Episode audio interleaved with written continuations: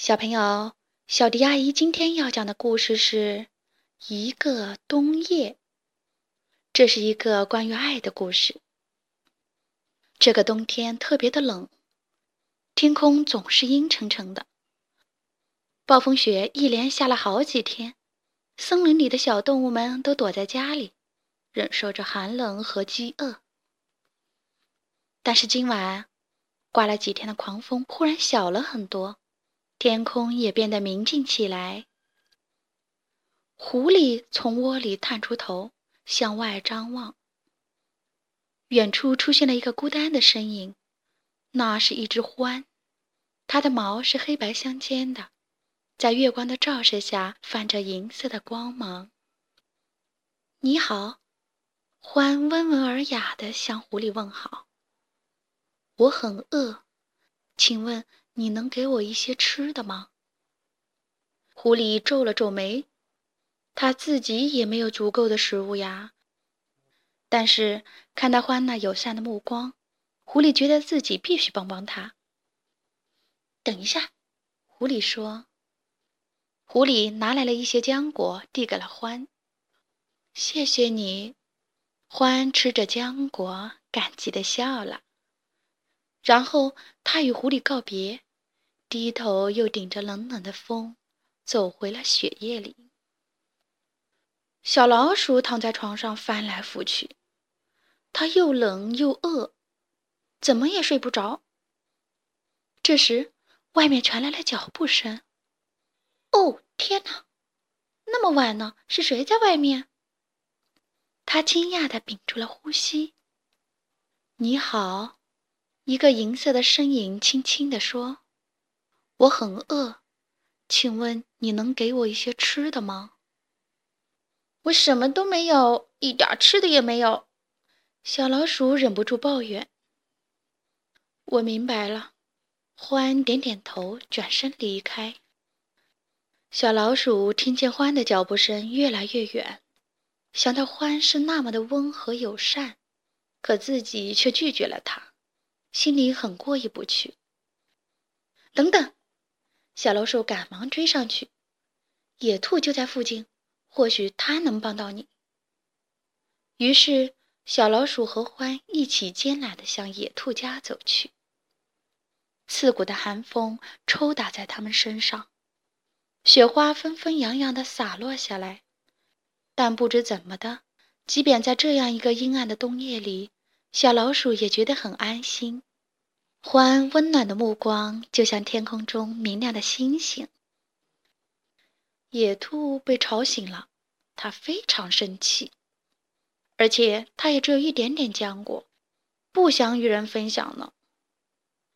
小老鼠悄声地说：“我知道现在很晚了，但是我告诉獾，你能帮他，拜托了，他快要冻僵了，还在挨饿，而且我也快被冻死了。”那你们最好还是进来吧。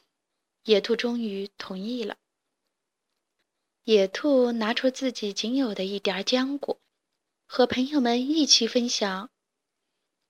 他不禁回想起过去美好的时光。那时，他会和小老鼠一起分享所有的东西。他们共同度过了很多幸福的日子。那真是令人怀念的岁月啊！獾又要离开了，他谢过小老鼠和野兔之后，又独自上路了。没有了獾，野兔的小窝里又变得寒冷起来。这时，夜色也更深了。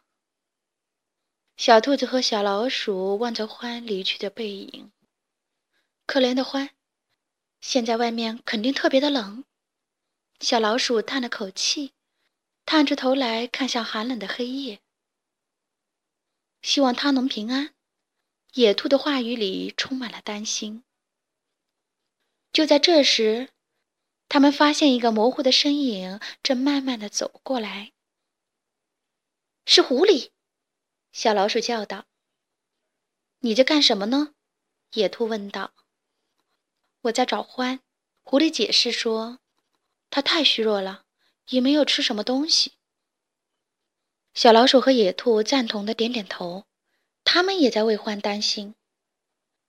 我觉得我们应该出去找找它，小老鼠提议。雪地上，獾的脚印泛着银色的光。三个好朋友跟着獾的银色脚印，走进了森林的深处。这个时候，暴风雪又变得猛烈起来。在那儿，狐狸终于发现了獾。獾躲在露出地面的大树根中睡着了，身上盖着一层积雪。小老鼠倒吸了一口气，它肯定是冻僵了。可怜的獾。我们得救救他，狐狸喊道。狐狸挖了一个雪洞，用来遮挡风雪。小老鼠和野兔悄悄地采集了一些柔软的苔藓和枯叶，给獾当床。他们一起为獾做了一个温暖舒适的窝，然后他们依偎在一起，躲在这个临时的小窝里，互相取暖。风还在呼啸，雪也下得很大，但四个小伙伴挤在一起，做着香甜的美梦。第二天早上，獾不见了，三个小伙伴四处寻找，却只看到一串银色的脚印，一直延伸到很远的地方。狐狸说：“不知道獾去哪了，他会回来看我们吗？”正当狐狸一脸惆怅的时候，小老鼠兴奋地大叫起来：“快看呐，看那！”大家都吃惊地瞪大了眼睛。